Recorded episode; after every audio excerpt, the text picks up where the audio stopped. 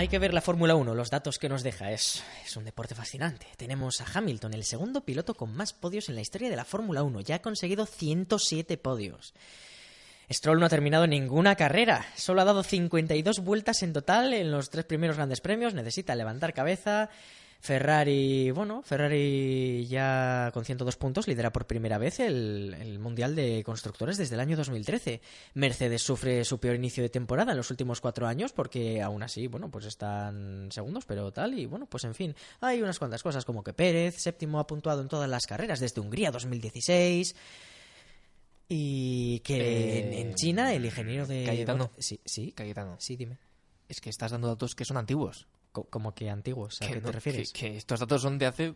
Son de, Rusia. De, sí, de, antes de, Rusia. China también, ¿no? Claro, pero es que ya estamos casi en España. ¿Cómo que estamos en España? Claro, quinta carrera del mundial. Ah, espera, un momento, pero espera, un momento, un momento, un momento, pero tú quién eres? Pues yo soy Manuel Valentín Fernández. Anda, es verdad, ¿y, y dónde está Alex? Lamentablemente no ha podido venir, así que Ah. yo podré colaborar con vosotros siempre que sea necesario. Ah, bueno, pues nada, oye, bienvenido a DRS Pues Pasivo. Y es verdad, estos datos, jo, si son muy antiguos, pues cómo pasa el tiempo, hay que ver. Por cierto, ¿cómo pasa el tiempo? Pero si hemos hecho un año, ¿no? Correcto. Ayer mismo, fue- fue, Increíble. el aniversario, madre mía, primer año de Uniatlántico Radio. Pues nada, esto hay que celebrarlo. Así que Uniatlántico Radio, hemos hecho un año para todos vosotros y para Uniatlántico Radio. ¡Feliz cumpleaños!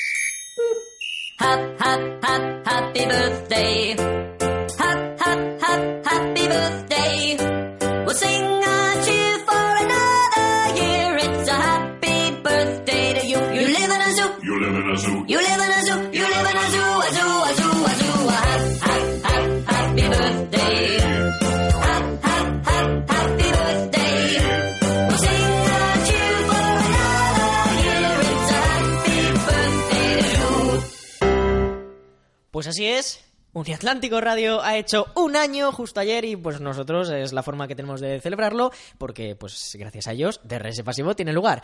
Pero bueno, vamos a dejarnos de celebraciones porque tenemos muchas noticias que comentar, la Fórmula 1 como siempre está en estado puro y la actualidad nos va a dejar muchos titulares. Pero aquí comienza una semana más DRS Pasivo.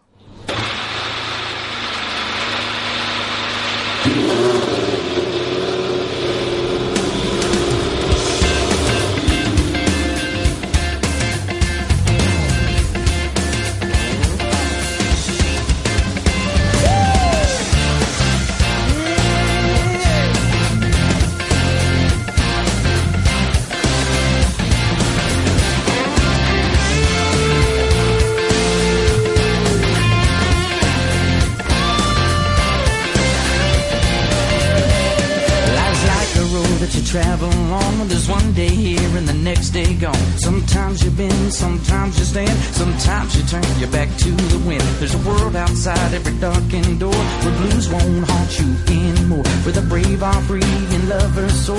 Come ride with me to the distant shore. We won't hesitate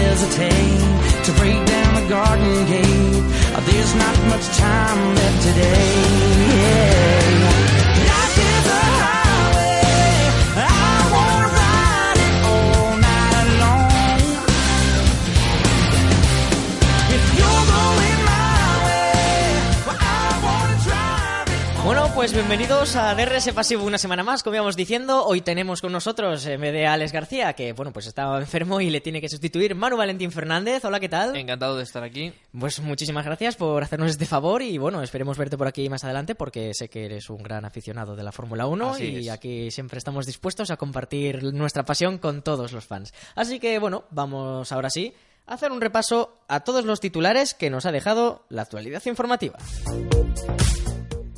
Pérez dice, creo que somos los más lentos de mitad de la parrilla. Cree que en la Fórmula 1 actual hay que ser agresivo y muy cuidadoso con los primeros metros y considera que la asignatura pendiente de Force India es pura aerodinámica. Eh, me parece a mí que, bueno, sí, la verdad es que, es decir, es un equipo pequeñito. For- Force India eh, es el que, junto con Sauber, digamos, es los que más se queja por los problemas técnicos que tiene. Y no sé qué opina Manu, pero la verdad es que, pues sí, no, o sea, no se puede desarrollar aerodinámica sin dinero. Y ya bastante que tienen pagando el motor Mercedes, ¿no? Personalmente creo que Force India, de hecho, ha mejorado más de lo que cualquiera podría imaginar el Desde luego. que lleva en la Fórmula 1. Eh, han ido de menos a más eh, cuando en el año 2000, 2010 me parece que fue que con, en el 2009 consiguieron Una pole, eh, ¿no? No, no llegaron a la pole me parece pero estuvieron segundo y tercero Sí, y sí, de hecho sí. hicieron el podio en, en Spa precisamente y desde ahí es que han ido en constante ascensión y ha, ha sido impresionante la la verdad desde luego este año además querían intentar ser terceros cuartos ya lo han Así rebajado es. un poco porque han visto que este año pues les va a costar un poco más no han dado con la tecla exactamente pero bueno oye es difícil estar ahí arriba sobre todo con pocos medios y a pesar de, que sí que la, la mejora ha sido bastante notoria no pues sí que es verdad que pues que en este caso no, no tienen un, gran desarrollo aerodinámico que es lo que lamenta Pérez porque si no desde luego estarían bastante más arriba creo yo Sí, yo, pienso parecido. La verdad es que aún así creo que Force India el año pasado ya terminó cuarto en el Mundial de Constructores. Actualmente yo creo que se postula como probable cuarto de nuevo. Creo que sigue en esa posición. Tiene dos buenos pilotos y sin muchos medios, como tú has dicho, con un buen motor. Cada año mejora un poco, se mantiene. O sea que es un equipo que da bastante que hablar. Por mucho que Pérez se queje, que es también comprensible porque Sí. él espera él espera conseguir mejores resultados. Quien no se queja tanto es Eric Boulier, que dice, si nos rendimos, esto fracasa. Actitud, desde luego, de seguir luchando. Desde McLaren no tiran la toalla. El apoyo moral a Honda más acentuado que nunca. Eh, bueno, aquí los dos acabamos de resoplar. eh, el tema McLaren, eh, recurrente ya en todos los capítulos de CRS Pasivo, no mejora la cosa. Ya lo ha dicho, lo ha dicho Lauda últimamente. eh, Alonso ya sabía que Honda iba a tener problemas. eh, tenía problemas para implantar los motores, ya es decir, empezar un año más tarde, pero aún así porque todo el mundo decía, ah, empieza un año más tarde, así que va a ser el mejor motor porque tienen ventaja, que ya conocen cómo funciona. Y aún así, empezar un año más tarde y todo iba mal. Es que lo de Honda, desde luego, ha sido, ha sido terrible. Lo de Honda no tiene nombre. No tiene nombre, desde luego. mm, suelo compararlo con Haas, porque Haas, por ejemplo, lleva tres años en la Fórmula 1, entró de repente y bueno, pues ahí está, cada vez hace más puntos, está poco a poco mejorando, ¿no? Sin embargo, McLaren Honda es increíble, cada año promete más Y no, no, y no es, sigue. y es absolutamente imposible. Es que de hecho van, van hacia abajo, van hacia abajo. Correcto, correcto. Madre mía. Es, por cierto, es el peor inicio de la historia de temporada de- del equipo McLaren Honda en este caso, pero vamos, McLaren como escudería es el peor inicio. Lo habían tenido así uno bastante malo en el año 2000, que abandonaron las dos primeras carreras, pero en la tercera ya hicieron casi doblete, hicieron segundo y tercero, y aquí se ha visto ya que, que no, ni siquiera han puntuado. De hecho, Sauber está por delante de ellos en el Mundial de Constructores, Correcto. y yo, por supuesto, espero que siga así por mucho tiempo. Sí, Vamos a volver a Pérez, ¿vale? Porque ha dicho que solo tienen ventajas sobre Honda, precisamente. Que cada vez la competencia es mayor en materia de unidades de potencia. Y el piloto mexicano, bueno, espero, esperaba hacerlo bien en el circuito de Rusia. Así fue, ¿no? Correcto. No tuvo muchos problemas. Eh, bueno, desde luego no tienen los resultados que quieren desde Force India, como comentábamos antes, pero desde luego están mejor que otros equipos como McLaren, que sí que se postulaban a estar al menos en la zona media de parrilla, donde decía que está Sergio Pérez. Yo pienso que Sergio Pérez es un piloto constante, se mantiene siempre en los puntos, pero si estuviese Mm. De hecho, Honda, lleva, lleva puntuando desde el Gran Sí, sí. Premio de Hungría de 2016, creo que, lo he dicho el, antes. creo que es el que más tiempo lleva consecutivamente en zona de puntos. Sí, es impresionante lo de Botas. Oye, Sí, lo de. Botas, lo de. Lo de. mm, Lo de Sergio, Pérez, lo de Sergio. lo de Pérez. Eh, Botas también es impresionante cómo ha conseguido esa victoria después de muchísimas carreras intentándolo. Ya hizo una gran clasificación en Canadá en, eh, bajo la lluvia, que Sí. me parece que se partió desde la segunda posición con el Williams de 2013. La salida fue terrible. Perdió todas las posiciones de la clasificación allí ese año, pero bueno, por lo demás ha sido una trayectoria. A mí me parece un poco un piloto bastante mm, constante Estoy en el sentido de Pérez, ¿no? Es, Sí, sí. Son los dos muy, muy parejos, muy. Mucha mucha gente se ha quejado de botas, de que, de que si es un segundo. Sí, efectivamente, que, que va a ser un reemplazo de Rosberg para que Hamilton lo tenga más fácil. Yo he escuchado el nuevo Kovalainen, el Sí, nuevo sí, lo, lo han dicho, lo han dicho. Pero bueno, yo creo que ya con esta victoria, que además ha tenido un ritmo aplastante durante todo el fin de semana, que Hamilton no ha encontrado. Hamilton es un piloto que además se siente muy nervioso con mucha facilidad, no ha sabido gestionar el fin de semana. Los ingenieros mucho le pueden decir, pero si es él el que no consigue calentar los neumáticos de forma óptima, pues poco puede hacer. Y claro, aquí se ha visto como Botas ha manejado mucho mejor la situación, ha cogido la sartén por el margo, por el margo, no, por el mango, y desde luego lo ha, lo ha, lo ha, lo ha hecho todo perfecto. Ha ganado la carrera incluso con un plano bastante crítico en los neumáticos, que desde luego podría haberle traído bastantes problemas.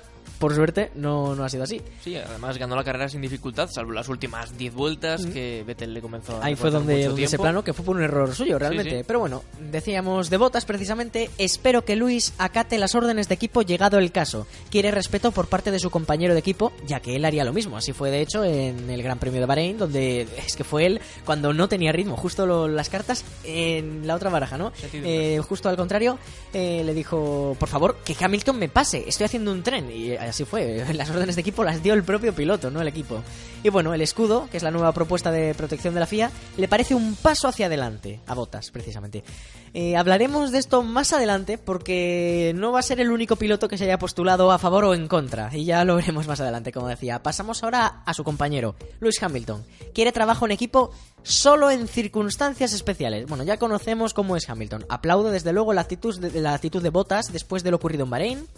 Y sabe que lo primero es tratar de que Mercedes sume el mayor número de puntos posibles. El equipo lo primero, pero aún así, trabajo en equipo solo en circunstancias especiales. Esto no tiene mucho debate. Eh, Lewis Hamilton es muy buen piloto, es uno de los mejores pilotos del mundo. A lo mejor es el mejor piloto del mundo, no lo sabemos. Desde luego tiene un coche que le permite demostrar que es muy buen piloto, estar eh, delante de su compañero de forma constante, de Rosberg también, de cualquier piloto con el que haya estado prácticamente.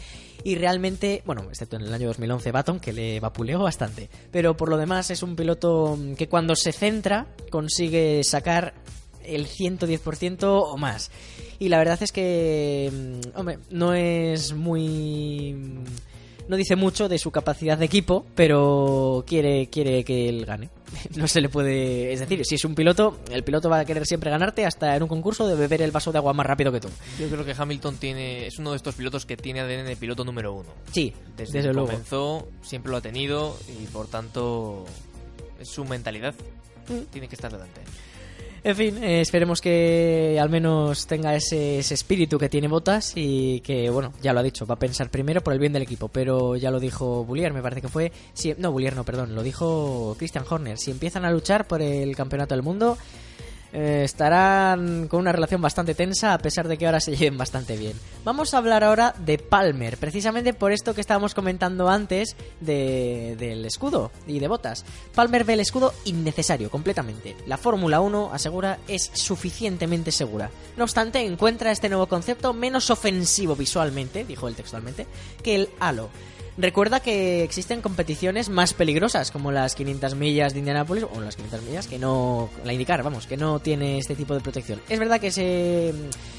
Es muy peligroso, pero bueno, al menos él no quiere, no quiere tener la, eh, este tipo de protección. No es el único piloto, Magnussen se ha sumado, se ha sumado y ha dicho que no quiere que haya ningún tipo de protección, que ya es suficiente, no es necesario, y desde luego yo, bueno, yo estoy totalmente de acuerdo. A ver, este sería un tema para entrar en un debate bastante profundo, en el sentido básicamente de que, vamos a ver, Fórmula 1 es un deporte que cada vez es más seguro, pero realmente los pilotos son, son como gladiadores. Es decir, van ahí, se juegan la vida, están demostrando sobre el asfalto que tienen habilidad, que, pueden luchar por, dar vueltas a un circuito jugándose la vida y desde luego eso es, un arte, pero hay gente que no lo ve así y poco a poco se va intentando que sea todo más seguro, más seguro, pero es ese factor de riesgo que existe que, que si está feo que lo diga yo porque mm, se puede malinterpretar y decir, eh, ya, pero tú lo que quieres, ¿qué pasa? ¿Que, que solo es emocionante la Fórmula 1 si de repente hay un accidente y alguien está seriamente dañado? No, desde luego que no, pero es que los mismos pilotos, Hulkenberg fue el primero que lo dijo, cuando todo el mundo estaba a favor del halo, de sí, sí, venga, que lo pongan, que lo pongan, fue Hulkenberg el que dijo, no, vamos a ver, pero es que nadie se ha parado a pensar qué pasaría si volcamos y nos aplasta, puede que sea incluso peor que no haya halo. Y claro, fue lo que empezó a dar que pensar, a la polémica, y la verdad es que, bueno, no sé qué opinarás tú, Manu, pero yo, estoy, en contra. No, yo estoy prácticamente de acuerdo contigo, sí. Yo creo que la, la Fórmula 1 siempre ha tenido ese factor de riesgo que la ha caracterizado desde el principio, desde el inicio de los tiempos de su competición. Es verdad que hemos mejorado, desde luego, desde, desde 1950, pero Eh, la seguridad es la, la base de todo tipo de deporte de motor y por tanto yo estoy de acuerdo en que sí que tienen que mejorar esta, esta garantía, ¿no? Pero claro, efectivamente, si los propios pilotos están en contra de implantar algo que visualmente es extraño, que nunca se ha hecho, que no ofrece demasiadas garantías tampoco, como ha dicho Hulkenberg, si vuelcan. Entonces al final, este tipo de, de sistemas de seguridad yo creo que habría que implantarlos si todos los pilotos estuviesen de acuerdo. sí, si todos luego. estuviesen de acuerdo, Bueno, si todos los pilotos estuviesen de acuerdo y si los aficionados también. A ver, que van a ser los pilotos los que vayan a Sí. hacerlo, pero si ponen halos, escudos, bueno, escudos, bueno, si ponen halos, una cúpula, en Sí. mitad de un monoplaza, si empiezan a cubrir las ruedas, como diría aquí mi amigo Alex, que le cambien el nombre, por favor, a la categoría, que ya no, no, sea no. Fórmula 1. Hay muchísima gente que dice, no, desde que han puesto los motores, y ya no te digo los V6, los V8, desde que los V10 incluso, desde que ha habido esta, em, todas las normas, desde que ya no es Fórmula 1, que dicen que eso, que ya no es Fórmula 1. Yo sigo pensando que es Fórmula 1, de hecho estamos recuperando la velocidad, ya lo hemos dicho, que teníamos en el siglo pasado. Sí. Estamos batiendo los récords de todos los circuitos por los que pasamos, pero si empiezan a hacer estos cambios drásticos y Sí, empiezan a demasiado cambiar demasiadas brusco. cosas, por favor, que no lo llamen más Fórmula 1. Que si van a lo eléctrico, que lo llamen Fórmula E. Pero entonces dejaré de verlo y diré, vale, la Fórmula 1 acabó en el año 2018, cuando implantaron todas este tipo de cosas y se acabó.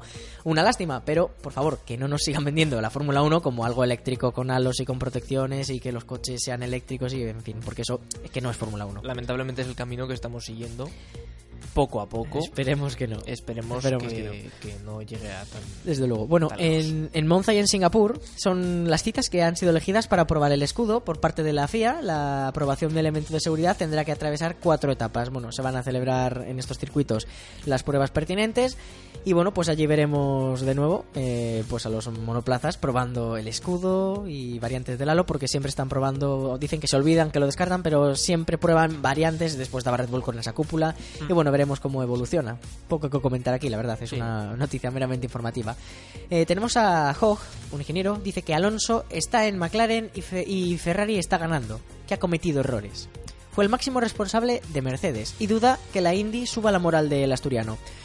Bueno, eh, desde luego Alonso está en McLaren sufriendo y Ferrari está ganando, pero ni Ferrari ha ganado todavía el campeonato, ni tiene el mejor coche. Y lo que sí es cierto es que Alonso ha cometido errores, como les ha cometido Hulkenberg, como les cometió Sutil en su día, o como les pudo cometer, yo que incluso Michael Schumacher cuando decidió volver a la Fórmula 1 con Mercedes en el año 2012. 2010, perdón, Sí, 2010. 2010. 2010. Del 2010 al 2012. Efectivamente. Eh, yo creo que siempre lo digo así y llevo viendo carreras desde el año 2004 aproximadamente cuando Fernando Alonso comenzó a, a despuntar. Creo que Alonso es el mejor piloto que he visto y el que más errores ha cometido en cuanto a elección de equipos. Sí, sí, desde luego. Pudo haber fichado por Red Bull, pudo haber fichado por Toyota cuando Por Brown estaba. también. Por, por Brown, porque pudo haber Sí. fichado por Honda, incluso. El Honda antiguo, no el Honda de ahora. El Honda cuando era escudería en 2008, que iba a desaparecer. No obstante, es muy fácil criticar una vez desde que ya ha ocurrido, decir, ah, bueno, es que tenía que haber fichado por este equipo porque claramente iba a ser... No, es que no se sabía. Antes cuando, cuando Alonso iba... Pero sí que es cierto que si repasas su carrera te das cuenta de que, de que podría tener muchos más éxitos. Podría tener muchísimos más títulos. muchísimos más títulos, muchísimas más victorias si no hubiese escogido tan mal. No obstante, lo que, lo que ha dicho ese ingeniero de que las 500 millas no van a subirle la moral, yo ahí no estoy de acuerdo. Yo tampoco. De hecho, se le nota muy motivado, muy preparado para esto. Está poniendo más ganas que.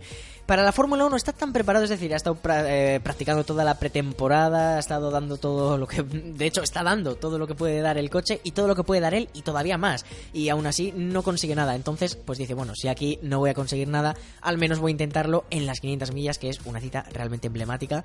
Y desde luego, yo no sé si conseguirá, como ha dicho Antonio Lobato, gran aficionado de Fernando Alonso, ha dicho, ¿os imagináis que gane? Es que la que se puede liar, que ojalá que gane, sería, sería impresionante. Pero es que realmente puede pasar de todo. Es que hay pilotos eh, en la Indy. Un accidente, un golpecito de nada en la primera curva te deja fuera. Además es que es un óvalo. Es que Él ha ido a divertirse, a competir. Desde luego, desde que luego. es lo que no puede hacer en su competición en la Fórmula 1. sí, Porque, mm, claro, yo, yo pienso, imagínate que es ser el, el que él considera ser el mejor piloto, llegar allí al circuito máximamente preparado, máximamente motivado y no poder ni empezar la carrera. desde luego.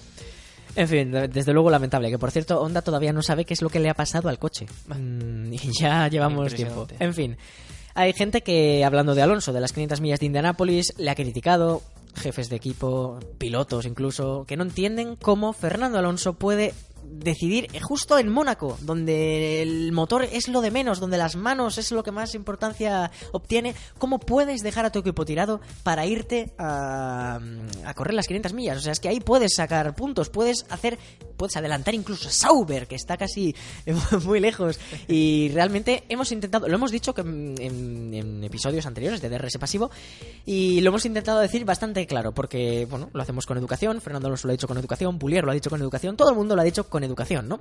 Quien no lo ha dicho con educación, quien lo ha dicho, pero vamos, muy claro, ha sido Briatore. Textualmente. Flavio. Con ese coche decidió que no se partiría más las pelotas. De positivo, Flavio, Flavio Briatore, que vaya a la Indy 500 y que con el McLaren 32 dice que, que sería un maldito turista en Mónaco nada más. Y agradece los cambios en McLaren. Alonso quiso hacer Le Mans y Dennis dijo que no. Dennis se ha ido, Alonso quiso hacer las 500 millas de Indianápolis y Alonso hará las 500 millas de Indianápolis. Cambios que desde luego mm, cambian la mentalidad del equipo, desde luego, y bueno, es que cambia desde luego todo el equipo porque la actitud que va a tener Alonso, lo positivo que, que va a ser, desde luego yo creo que es un paso correcto. Y desde luego van a tener a Baton confirmado para sustituirle en, en Mónaco. Y Baton no es manco, En eh, ha dejado la Fórmula 1, pero yo creo que ha sido por el mismo motivo por el que casi la deja Alonso. Es decir, eh, está totalmente desmotivado con el proyecto de Honda. eh, ya está tirando todos sus años. Mira, puedo hacer otras cosas. De hecho, mm, Baton estaba preparándose para hacerse triatlones. Porque Sí, Baton cierto, es, cierto. es un gran deportista un y dice, oye, pues mira, ya lo he intentado en la Fórmula 1, ¿por qué no demás intento esto? Hay gente que va por la triple corona, Le Mans, Indy y Fórmula 1, ¿no? Y Mónaco. Pero, bueno, pues aquí en este caso tenemos a Baton que ha dicho, pues oye, voy a correr, voy a nadar y voy a hacer otras cosas y desde luego yo no puedo decir que lo haya hecho mal, yo estoy con él. Y además, Baton va a sustituir a Alonso y creo que Baton puede hacer un gran resultado, al igual que Stoffel Van Dorn, que vale, es debutante, pero Stoffel Van Dorn tampoco es, buen manco, piloto, es un buen efectivamente. Pasamos ahora a Vettel. Vettel que dice que cada pequeño paso será importante para ganar el mundial. Totalmente de acuerdo, eso siempre, poquito a poquito, ¿no? El alemán está muy satisfecho con el inicio de la temporada de 2017, pero considera que no se pueden relajar todavía, ya que los equipos todos mejoran. Bueno, poco que añadir, ¿verdad? Yo creo que sí, yo creo que sí. De todas maneras, si, si nos fijamos en los resultados hasta el momento, Sebastián Vettel se ha mantenido primero y segundo en las cuatro carreras. Si no desde equivoco. Eh, entonces es cierto, cada paso, cada vez que está en el podio, sigue manteniendo su ventaja, sigue manteniendo sus opciones, por lo tanto es, es evidente. Es cierto que al principio de temporada quizá no era el favorito, porque Ferrari estaba un paso. Sí, creíamos además que Ferrari nos estaba engañando con los test de pretemporada. Correcto, correcto, pero aún así ahora se mantiene en, en primera posición.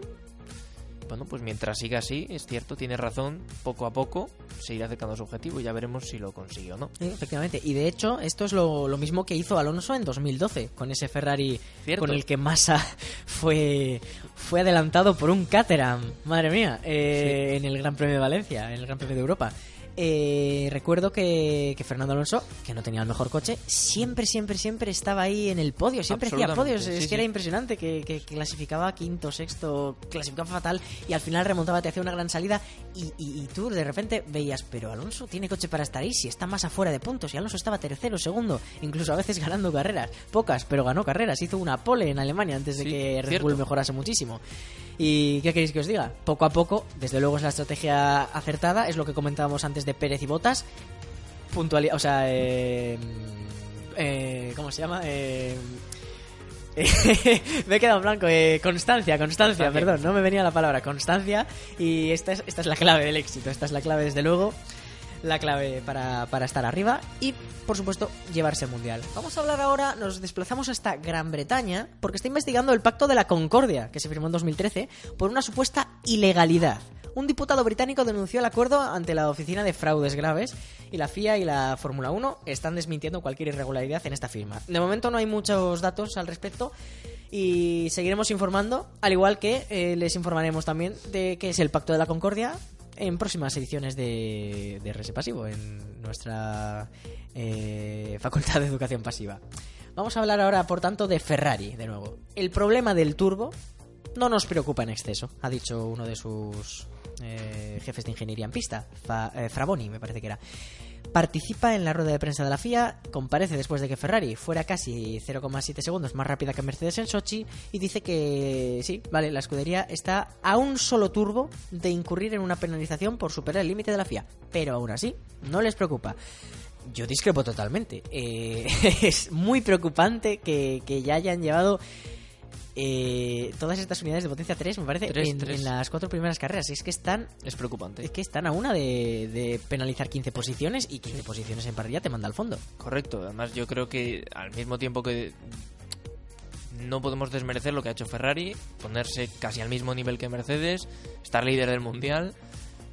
Creo que eh, también hay que destacar eh, en esta en este ámbito que, que están tienen problemas. Sí, sí, desde tienen luego. problemas, por mucho que el coche sea mucho mejor de lo esperado.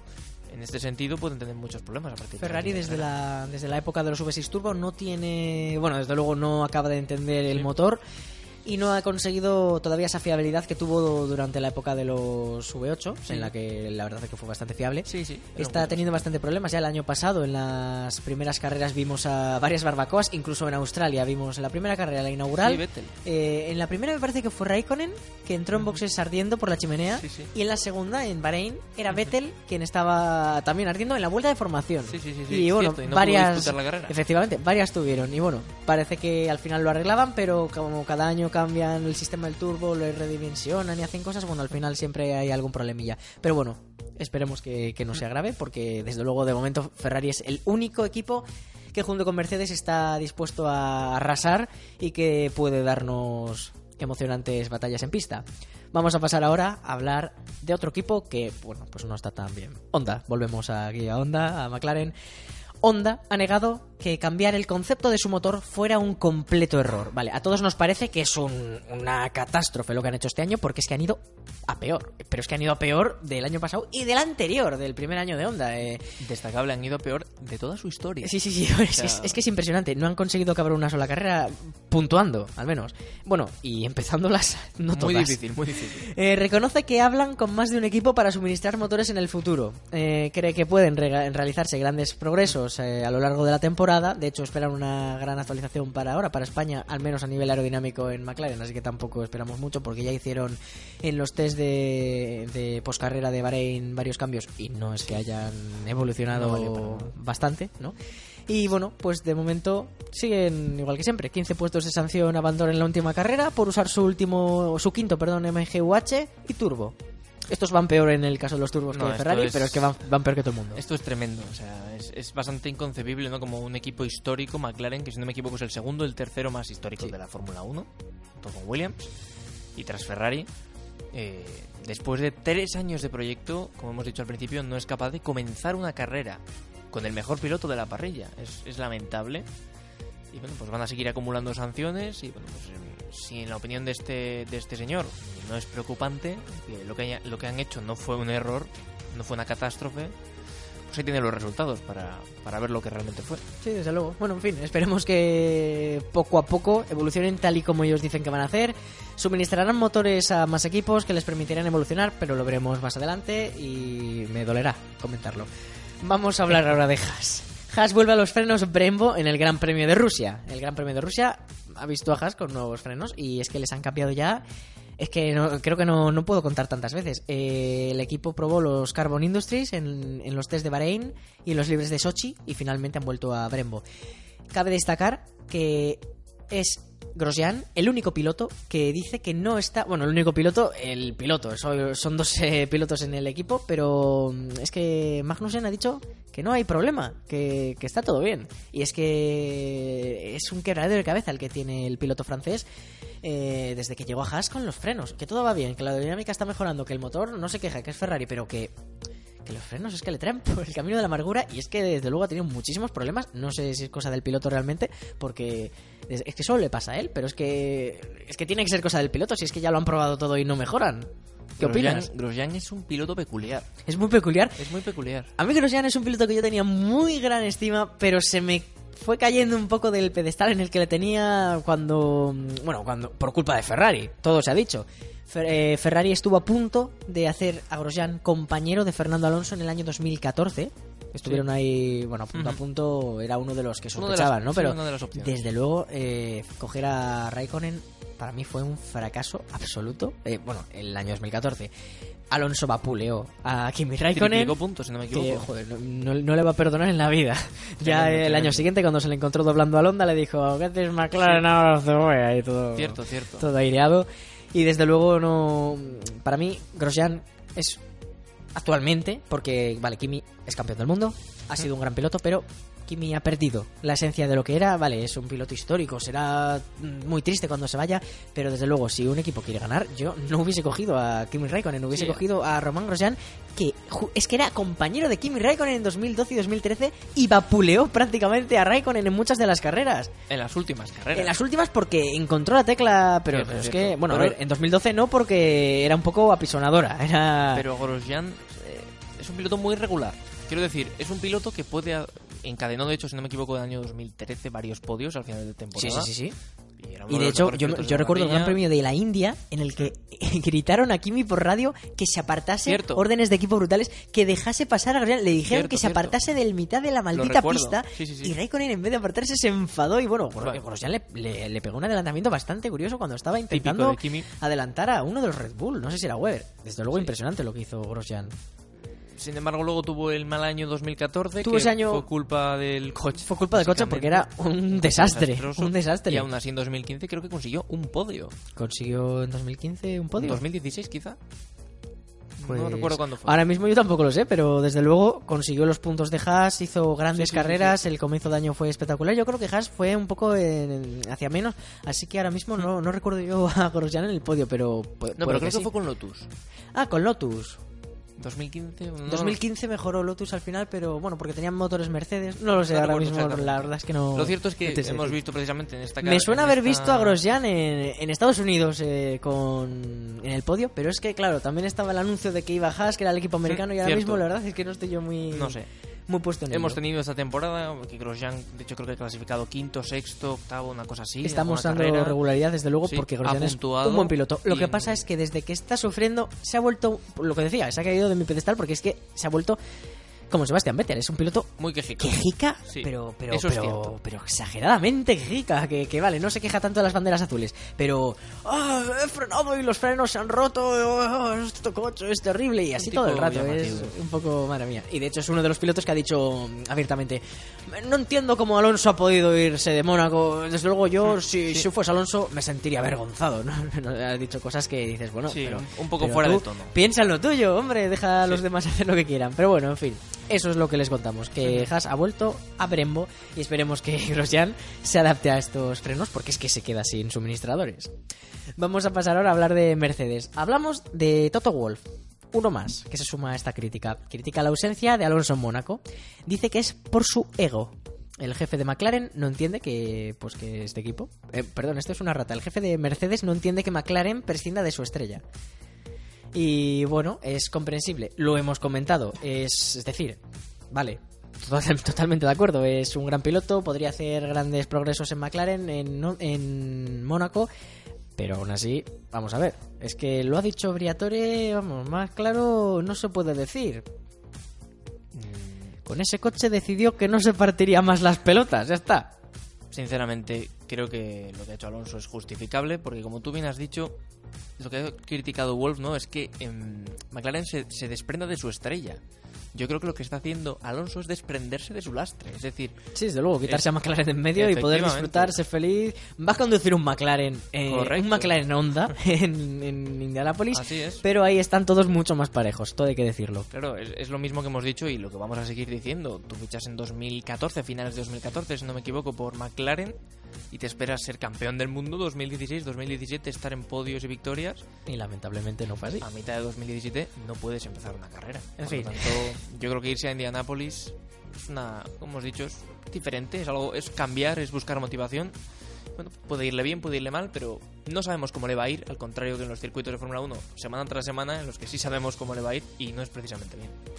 Vamos a hablar ahora también de McLaren, quien ha negado tener un acuerdo con Mercedes para 2018. Lo que hablamos, quitarse el lastre, quitarse de problemas de motoristas y en este caso Honda, que no da resultado, que deben de estar cabreados, pero ha negado tener un acuerdo con Mercedes como se había rumoreado para el año 2018. Bullier mm, pues ha dicho que no a estas informaciones sobre un divorcio con Honda y es que de hecho se han reforzado las instalaciones en Woking, el servicio de desarrollo en, en Milton Keynes, me parece que se han instalado junto con Red Bull y la verdad es que si Honda se está trasladando, quieren hacer más progresos, no creo que te vayas a ir a instalar al Reino Unido para trabajar más cerca de Honda para el año siguiente, de McLaren, perdón, para el año siguiente divorciarte de ellos, sería absurdo. Podría ser lo lógico que existiese un divorcio después de tremendo fracaso, pero como tú has dicho, no va a ser así. Han decidido reforzar la confianza, han decidido seguir adelante. Bueno, habrá que esperar dentro de unos años, veremos si hicieron bien o hicieron mal. Lo que está claro es que hasta el momento, después de tres años, ha sido desastroso.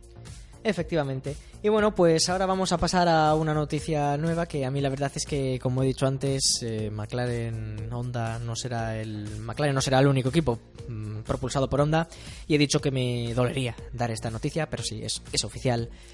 Sí. Sauber usará motores Honda a partir de 2018. Honda confirma que tendrán dos equipos en 2018, McLaren y Sauber. El fabricante japonés no renuncia a su objetivo de ser competitivo y confía en que este nuevo acuerdo acelere su proceso de aprendizaje. Bueno, Valentín, te dejo la radio, yo me voy. Adiós. Sí, bueno, comprendo perfectamente tu, tu frustración. Porque, bueno, sé que eh, tienes mucho, mucho afecto por el equipo Sauber y Honda hasta el momento ha sido lamentable. He vuelto. Eh, A ver, no. Casi salgo por la puerta, lo digo en No, serio. no, no, sí, sí, sí. No, no lo, es que no lo veo. No entraré a debate porque quiero llevar este tema a debate para el final del programa. Será el tema que yo elija. Pero mm, yo no sé en qué está pensando Sauber. O sea, estaba claro que iba a pasar esto. Lo comentábamos en pretemporada antes de que esto se hiciese oficial, que se acaba de hacer oficial hace nada menos de una semana. Pero es que Sauber ha repetido, motorista, ha repetido el motor 2016 de Ferrari sin evolución, precisamente para abaratar costes, para ahorrar para ese nuevo motor del otro fabricante y sobre todo para desarrollar más la parte aerodinámica y dejarse, vamos, hacer un toro roso como en el 2015, usar un motor Sí. antiguo y a ver si funciona. Y a Toro Rosso le dio resultado, pero es que este año los motores están evolucionando a un gran ritmo. Eh, ha habido un gran paso desde el 2016 al 2017 y a Sauber no le está funcionando esta estrategia. Yo de verdad espero que al final evolucionen de alguna forma que, que se vea el resultado, pero de momento lo veo muy negro. Y todavía más con esta noticia de que va a usar motores Honda a partir de 2018, que también es verdad que después de todos los años que lleva Honda, ya debería de dar con la tecla y hacer un motor competitivo. Pero es que yo... ¿Qué queréis que os diga? Ya pensaba que lo iba a hacer el mismo 2015, pensaba que, joder, el 2015 fue horrible, que ya lo harían en 2016, y finalmente dije, bueno, es que en 2017 tienen que hacerlo sí o sí, y es que tampoco, y es que ha ido a peor. Así que, como decía, comentar esto más adelante. Luego lo analizamos bien. Vamos a pasar mejor a hablar de otro equipo, uno bastante mejor que Sauber ahora mismo, la verdad. Mercedes, que desmiente el fichaje de Vettel para la temporada 2018. Más rumores, en este caso falsos, ¿no? Sí. No como los de Honda y Sauber. Bueno, se puede... Se ha barajado muchas opciones de que si Kimi se... Sí, y sobre todo por el tema del tema de Botas, porque Sí, como sí, Botas solo tiene contrato para un año, Alonso también tiene contrato para un año porque está a expensas de ver si mejora El Honda, que Vettel. no mejora, el propio Vettel Y el propio Kimi. y aún así nada. Hay muchísimos Eh, pilotos, sí, así es. Sí, y Vettel y Bottas, pues eso, terminan contrato con Ferrari, eh, bueno, con Ferrari, Vettel, Bottas con Mercedes, Sí. y aún así, pues parece que, que no, que no están pensando en llamar a hacer un intercambio ni nada de esto. Lo veo muy difícil. Desde luego. Vettel yo creo que además es lo que ocurre cuando llegas a Ferrari y Ferrari gana. que encuentras correcto. una gran familia, un equipo que es totalmente distinto a cualquier otro equipo que al fin y al cabo es eso, un equipo. Aquí es, es que no es un equipo, es una familia, la familia de la es. escudería Ferrari. Y la verdad es que se siente totalmente arropado, como le pasó a Alonso en 2010. Motivo por el cual siguió 2011, 2012, 2013, 2014, hasta que finalmente dijo, bueno, esto ya se ha ido... Es- es suficiente. Además, eh, la familia se rompió porque Stefano Domenicali se fue, Sí. trajeron a un director que estuvo medio año, bueno, en fin, una gran reestructuración que, que Alonso no estuvo dispuesto a tragar. Me parece correcto. A Lauda no, como ya comentamos antes, Lauda estaba totalmente en contra de... Dijo que Fernando se fue demasiado pronto de, de Ferrari. Es muy difícil saber esto, como ya he dicho, es, fácil comentarlo actualmente. Yo creo que sí es cierto que Alonso cometió un error al marcharse de Ferrari y cuando estaba en Ferrari yo era el primero que decía, Fernando Alonso no puede seguir en la escudería de Ferrari, es, es absolutamente... No, no puede seguir en ella porque no, no consigue los resultados que merecería. No obstante, yo creo que si Fernando Alonso se hubiera marchado o bien antes o bien después de Ferrari, hubiera tenido más éxito. Es decir, 2012-2013, el, año 2014, yo creo que ya no era factible estar en la escudería italiana. Yo creo que el año 2014 fue un año perdido. No obstante, si te quedas en 2014, ¿por qué no?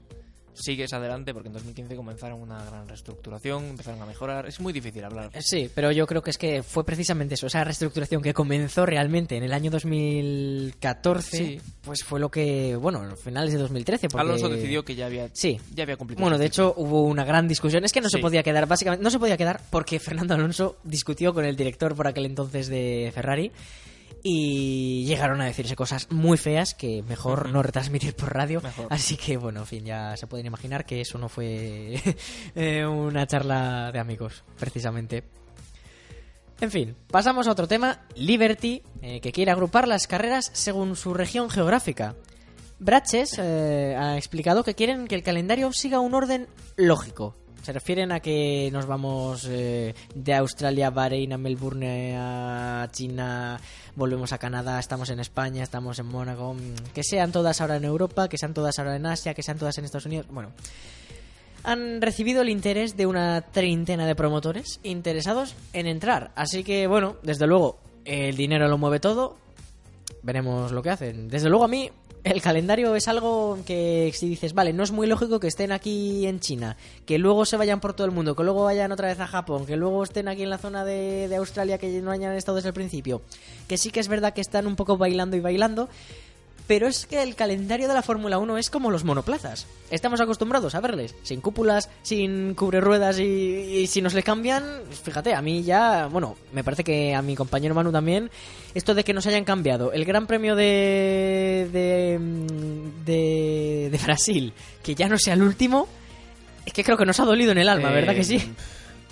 Muy, muy doloroso, sin duda, muy doloroso. Que ya ocurrió en el año 2010, me parece que fue, ¿no? 2010, En el año es, sí, 2010 ya fue el... Bueno, y en el 2009 me parece que también, ya fue el, Sí, el último 2009 Gran Premio de la temporada. Ya fue Abu Dhabi, pero es que ahora se ha quedado así fijo. Al final nos acostumbraremos, desde luego, pero es que Brasil difícil. era genial para terminar. Brasil en lluvia, ¿eh? En lluvia, si hacía sol no era Brasil. sin duda. Y tenía y acababas, se decidía el mundial, estaban los confetis, la música caribeña, era, era impresionante. Yo creo que el calendario de Fórmula 1 es algo que ha cambiado muchísimo si nos vamos fijando década tras década. Antiguamente Brasil era el primero, curiosamente, y Australia era el último. Sí. Y ahora, pues sin embargo, los últimos años ha sido al revés, nos hemos acostumbrado a ello. Es cuestión de acostumbrarse, pero yo siempre he sido muy maniático con el calendario. Siempre me entiendo lo que dicen de, de agrupar las carreras en zonas geográficas. Lo veo un acierto, pero hay ciertas cosas que yo querría que respetasen. Sí, desde luego. Lo veo difícil, pero bueno. A ver, a ver qué tal. Y si el dinero no juega un papel muy, Muy importante, que suponemos que sí será así. Pasamos a hablar de la FIA, que publica el reglamento deportivo y técnico de 2018. La hoja de ruta que seguirá el deporte ya ha sido entregada a los equipos. Se eliminan, como ya sabíamos, las aletas de tiburón y las T-Wing. Se mantienen tres motores por año, de momento. Y la normativa, digo de momento, porque puede surgir, su- puede sufrir todavía cambios si hay unanimidad en el grupo de estrategia. Si los equipos se posicionan a favor de algo, por unanimidad, se cambiará. Nunca se ponen de acuerdo, no habrá un techo de costes para este año, desde luego, pero oye, queda abierta la posibilidad y ojalá que sea así. Es ¿Qué algo, que, opinas? eso es, es algo que tenemos que esperar para, para deducir. Estoy de acuerdo en que si todo el mundo está en la Fórmula 1, tiene la misma opinión, todos están de acuerdo en algo, lo modifiquen, porque si no, pues va a ser va a ser un problema al final que unos estén de acuerdo, o unos a favor, unos en contra, etcétera. Es lo mismo que hemos comentado antes con, con los sistemas de seguridad. Al final, por mucho que haya tres pilotos que estén completamente de acuerdo, si el resto de pilotos o toda la afición no lo quiere, muy difícil de implantar. Así que en ese sentido yo no, no conozco las reglas, aparte de como has dicho, la suspensión del área del tiburón, el T-Wing, que han sido cosas que se han hablado mucho durante estas semanas. Sí, ¿no? desde luego. Y eso van a, van a quitarlas en 2018, ¿no? habrá que ver las, las mayores diferencias. Sí, bueno, realmente en este, en este cambio que va a haber, no creo que sea, es decir, vale, se ha publicado el reglamento, pero no vamos a ver un cambio, no, No va a ser radical. no va a ser radical, es decir, vale, vamos a tener coches más bonitos, lo admito, no va a haber aleta de tiburón, Sí. no va a haber T-Wing, pero no va a volver a haber un cambio tan radical como el de este año, con alerones más bajos, Así más es. anchos, ruedas más anchas, ruedas más cambiadas, O no. 2014. O 2014, que bueno, en fin, ojalá nunca más cambios como Nunca ese. más, Eso, ¿no? a mejor sí, pero por favor, que no sigan esa senda. Pasamos a la siguiente noticia. Volvemos a Sauber, volvemos a Suiza. Sauber, a favor de un sistema de franquicias en la Fórmula 1. Eh, bueno, polémico desde luego. Monisa Kaltenborn defiende, Monisa Kaltenborn es la directora, eh, defiende el derecho a competir de los equipos pequeños, totalmente de acuerdo. La palabra clave es ingresos permanentes, en todas y cada una de las escuderías. Y con un sistema de franquicias, ella cree que no habría miedo a la desaparición de los equipos. Hombre, desde luego, tiene toda la razón, pero no es exactamente lo mismo. Comentaremos este tema eh, con más profundidad en el siguiente en, en- en una siguiente entrega de DRS Pasivo porque es un tema bastante complejo. Franquicias en la Fórmula 1.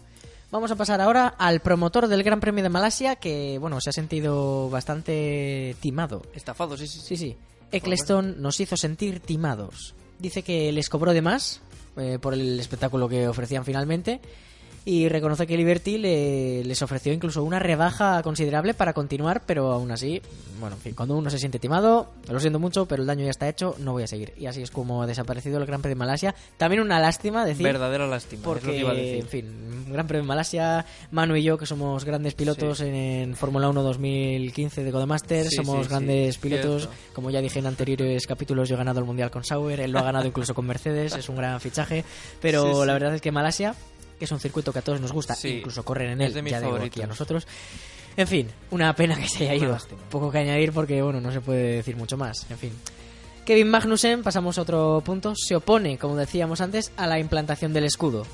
Es que además él insiste, como decía Palmer, con lluvia puede aumentar el riesgo para los pilotos y Sergio Pérez, bueno, está un poco más por, por el camino de, de, por ejemplo, Alonso o otros pilotos que han dicho que sí. Dice que, bueno, es un poco más optimista en esta propuesta.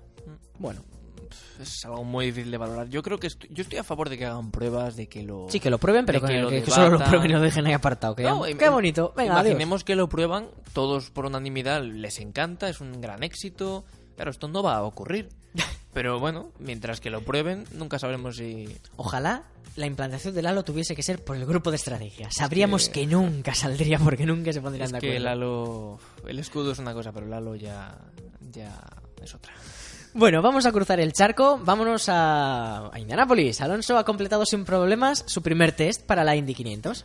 Alcanzó en una velocidad máxima de 222 millas, que convertido a kilómetros son unos 357, bastante rápido, la verdad.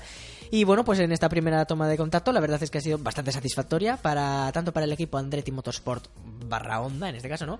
Eh, como para Fernando. Así que, oye, de verdad, eh, todos encantados. Los pilotos que decían, ha habido muchos que, muchos le han dado consejos, consejos en el sentido de, mira, cuidado con esto porque mm, es un óvalo muy, muy, muy fácil cometer un error, estar en el muro en cuanto menos te lo esperes, la salida tal. Pero hay otros que sí que le han dicho en plan de, eh, cuidado porque tú vas aquí de Fórmula 1, te vas a encontrar con esto, va a ser un fracaso. Bueno, como siempre, callando bocas. Tirando de memoria, creo que hay dos expilotos de Fórmula 1 actualmente junto con Alonso en, en la parrilla. No estoy seguro, pero creo que Juan Pablo Montoya, Sí, que la ganó de hecho en el año 2000, Sí, sí, sí. y Alexander Rossi. Sí, efectivamente. ha- Alexander Rossi debutó el año pasado, Sí. fue rookie y ganó las 500 millas de es. siendo debutante. Así que Eso es lo que razón para más, sobre todo para Antonio Lobato, que diga, "Buah, ¿y si Sí, gana? ¿Y si gana? Porque piloto es, pero bueno, a ver cómo es esa adaptación. Que por cierto, entrando en esta en este pequeño debatillo de ¿y si gana la que se puede armar en Estados Unidos? Porque en Estados Unidos, no sé si sabéis, eh, queridos oyentes, que a la Fórmula 1 y a todas estas carreras no la llaman la categoría reina del motor, para nada, la llaman las competiciones europeas.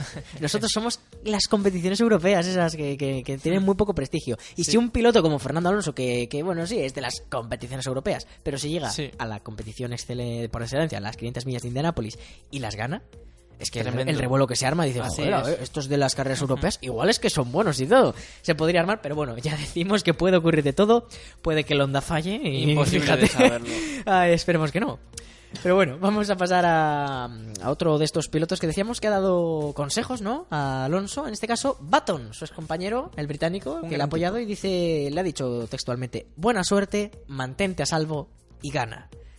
Mantente a salvo sobre todo por el tema de la peligrosidad que comentaban de esta... Bueno, el año pasado murió un piloto en las 500 millas de Indianápolis. Sí. Mm, Van muy rápido. La aerodinámica, se ha hablado muchas veces de que no es el mejor aliado del piloto, porque sí, van muy rápidos, pero tienen una forma, los monoplazas, que, que, que tienen un pico que... mm, Muy como es que en cuanto clavas en el suelo ese pico, el monoplaza sale disparado y Sí, sí, la verdad con esos óvalos que, que tiene al final es que son verjas. O Y sea, con eso se toda la engancha, velocidad. revienta el coche y la verdad es que es muy peligroso. Sí, sí, sí. Pero bueno, no queremos ponernos desde luego en lo peor. No, ha habido no, no. carreras en las que tampoco ha habido que lamentar, obviamente, eh, consecuencias mortales. Y bueno, vamos a esperar que Sin sea duda una es un gran carrera. espectáculo del motor, que es lo que Alonso está buscando. Efectivamente, rápido Eso y es. esperemos además fiable. Ojalá. Vamos a pasar ahora a, bueno, eh, Michael Andretti. Ha dicho que, bueno, que ha sido 8 horas, por cierto, de test las que ha tenido Sí, Alonso con el McLaren Honda Andretti número 29, el dorsal 29. Yo he visto el un 14 ratillo, estaba no me he visto las 8 horas. Ya, bueno, yo no he visto ninguna, la verdad, pero eh, sí, es un poco complejo. Eh, y bueno, pues básicamente están satisfechos con cómo ha ido, así que esperan que vaya mejor. Y pasamos ahora, volvemos otra vez a Europa, volvemos a la Fórmula 1, Sí. vamos a hablar de Renault. Ha presionado a Palmer dice que necesitan que sume puntos, lo cual no es ninguna novedad porque mm, eh, Palmer hasta el último momento estuvo con Magnussen, no sabían si le iban a renovar el contrato, parecía que no, y finalmente lo hicieron. Yo creo que prescindir de Magnussen no fue un acierto, pero también es verdad que Palmer, que no demostró ser un pilotazo, ¿vale? Es verdad, pero también había tenido mala suerte, mala suerte con, con muchos problemas que había tenido, accidentes, motor, bla, bla, bla. Entonces, bueno, ¿qué se va a hacer? Necesitan desde luego que puntúe porque Hulkenberg ya suma 6 puntos y no, no Palmer, que está con el casillero a cero. Y bueno, necesitan ver progresos o tendrán que, que prescindir de él, lamentablemente, para él, claro. Y efectivamente, yo cuando escuché que Sergi Sirotkin, que es el piloto ruso suplente, ¿no? El Sí. sustituto, eh, iba a pilotar el monoplaza de Hulkenberg en algunos grandes premios, no lo he entendido. Hulkenberg es un piloto extremadamente fiable, muy capaz, porque no, no, no, lo he entendido. Quiero decir, Julian Palmer actualmente es cierto que tuvo muy mala suerte en los últimos grandes premios y demás, pero está teniendo un rendimiento hasta el momento muy pobre Sí, desde luego. tiene que sumar puntos. Y yo comprendería que si seguimos con esta situación, el doble de carreras, es decir, 8 o 9 carreras, Renault se empiece a plantear la posibilidad de sustituirle. Sí, sí, y será así finalmente, si no mejora. Sí, sí. Renault ha puesto fecha límite de momento para el motor. Eh, la han ido alargando, porque Renault, recordamos que, patro- eh, que, que proporciona motores también a Red Bull y a Toro Rosso. Es el mismo motor, no es equipo. Bueno, son equipos clientes, pero son las mismas unidades de potencia, no son con menos potencia por ser no motorista, ¿no? Pero realmente se esperaba un gran cambio, es decir, se esperaba que hubiese una evolución enorme para estos tres equipos eh, para el Gran Premio de España, se atrasó al Gran Premio de Mónaco y se ha vuelto a atrasar una vez más de forma indefinida antes del parón de verano. Antes del parón veraniego esperan tener ya un motor con un Suena- MGUH bastante mejor y Suena un bueno, poco a cuento. bueno, desde Sí. luego menos que Honda. Sí, no, bueno, es que eso ya. Y bueno, pues ya para finalizar, simplemente comentar que, que han denominado Efecto Alonso al director de. El, el director de Indianápolis, perdón, ha denominado Efecto Alonso, a que se han vendido más entradas que en los 20 últimos años por esta llegada del piloto asturiano a las Indy 500. Y bueno, un poco que comentar. Esperemos que así sea y que haya mucho espectáculo, tal y como parece por el número de entradas. Y vamos a comentar muy brevemente esta noticia que decíamos antes de que Sauber usará motores Honda a partir de 2018 y un poquito también la carrera que hemos tenido en Rusia. Vamos a empezar por Sauber muy brevemente porque lamentablemente nos estamos quedando sin tiempo. Se nos pasa volando al hablar Sí, de Fórmula 1. sí, sí, lo cierto es que sí. Sauber usará motores Honda a partir de 2018. Esta noticia, os lo juro, os lo juro de verdad que cuando la escuché, la escuché, la vi en la televisión y, y me dio. el- es que se me cerró el estómago. Y diréis, anda, venga, que, que son un cambio de motorista. Pero por el amor de Dios, pero estáis viendo cómo está Honda. Que es mi equipo, por Dios. Es que, es que me sentó fatal. Me sentó fatal, Manu. O sea, te lo juro. Yo estaba. Madre mía. Espero de verdad que Honda, que este año, o sea, este año va mal, pero que, que Sauber, que este año desde luego no ha dado todavía con la tecla de la aerodinámica porque no tiene buenos ingenieros como para hacer algo revolucionario, espero que dé con la tecla, que con el dinero que se ha ahorrado, mm, digamos, yéndose a mantener el Ferrari antiguo, no vaya peor. Y en fin, espero que vaya hacia adelante. Es Anímame, una- por favor. Sí, sí, es una de las cosas, antes de animarte, de decir que es una de las cosas que más también me duele a mí, porque Sauber es un equipo histórico en la Fórmula 1, creo que lleva desde los años 90, si no me Sí, equivoco. sí, sí, sí. Y 25 años ha hecho. Exacto, 25 años, que tienen el monoplaza mm, especial por su aniversario y demás. Y yo creo, sinceramente, que mm, es, es jugársela mucho, fichar por Honda. Pero todo está por ver. No, no podemos todavía decir si va a ser un éxito o no. Lo que está claro es que van a cambiar algo, porque son el peor, el peor coche de la parrilla. Se van al peor motor. Es cierto que no suena muy bien, pero quién sabe. Puede que quizá empiece a mejorar Honda. De hecho, es lo que debería hacer. Y esperemos, Vere- veremos sí. lo que ocurre. Esperemos que sí. Y ya para finalizar, el Gran Premio de Rusia, muy brevemente. En una palabra, Manu. Aburrimiento. Vale, eh, yo en una palabra, eh, más de lo mismo. No es una palabra, pero Sopor. es que es más de lo mismo. Eh, solo hay dos coches que. Dos equipos. Bueno, realmente solo hay dos coches, porque si decíamos Sí, sí. que en las últimas carreras fue Botas que tenía más problemas y solo estaba Hamilton y solo estaba Vettel, porque Raikkonen estaba Cuarto. eh, que no estaba. Cuarto. Y lo mismo un poco con Botas, pues la verdad es que ahora hemos tenido un poco parecido. O sea, Hamilton ha estado irreconocible en este Gran Premio, con muchos problemas, y Botas ha estado haciendo una carrera excelente. Y junto con él, Vettel, que nunca falla, que ha estado Sí, ahí es. Intentándolo, casi gana la carrera, no lo consiguió. Vettel se ha lamentado, ha dicho que perdieron la carrera en la primera curva. Y es verdad, porque, es, porque fue por una no mala salida. Bueno, de hecho, creo. no es que fuese una mala salida de Vettel, que no fue la mejor salida del mundo, pero no fue una salida normalita, fue una muy buena salida Sí. de Botas. Y la verdad es que controló la situación muy bien, sin ponerse nervioso. Así es. Y bueno, realmente, sí, sí, fue su día. Fue piloto del día, de hecho. Y la verdad es que, en fin, buena carrera por estos dos pilotos. Por lo demás, una basura del tamaño de, de esta universidad, por lo menos. Sí, es, que, sí, es sí. que es desproporcional, en serio. Es Hacen tremendo. falta más pilotos. Hace falta que Red Bull, que ya Renault, no retrase más esa mejora. Que Red Bull, que tiene buena, buena aerodinámica, que tenga un buen motor para luchar con Mercedes, con Ferrari. Y que llegue ya, pero ya. Una de las cosas, aunque no sea por, la, por los puestos de cabeza, es que queremos emoción, queremos batallas y, en mi opinión, eh, puede haber buenas batallas. Force India, Williams, es que estos equipos en la zona media, en la, en la piloto. zona media deberían de, de haber también muchas batallas Así como esta es. y las habrá, pero es que queremos la FIA había comentado brevemente, había dicho antes, creo que nos saltamos esta noticia, decía la FIA que estaba satisfecha con los adelantamientos en 2017, pero es que los adelantamientos Sí, sí. es que al final lo que queremos es batallas, no adelantamientos en boxes ni por cambio de neumáticos, no, no, no, batallas cuerpo a cuerpo en los que los pilotos incluso lleguen, no queremos que se toquen ni que vuelquen ni que nada, pero coño, que haya batallas Sí, curiosas y que- que, haya que- batallas que digamos, así wow, es. lo que ha hecho este hombre como Grosjean adelantando por fuera A en la primera curva a Massa en Sí, que fue, sí. madre de Dios. Si fuesen así todos sería impresionante. No tenemos tiempo para más, un saludo hasta aquí el programa de hoy, nos vamos corriendo, que nos cierran el micro. Muy bien. Muchísimas gracias por haber estado aquí. Manu, y nos veremos eh, la semana que viene en DRS Pasivo. Muchísimas gracias y hasta la próxima. Hasta la próxima.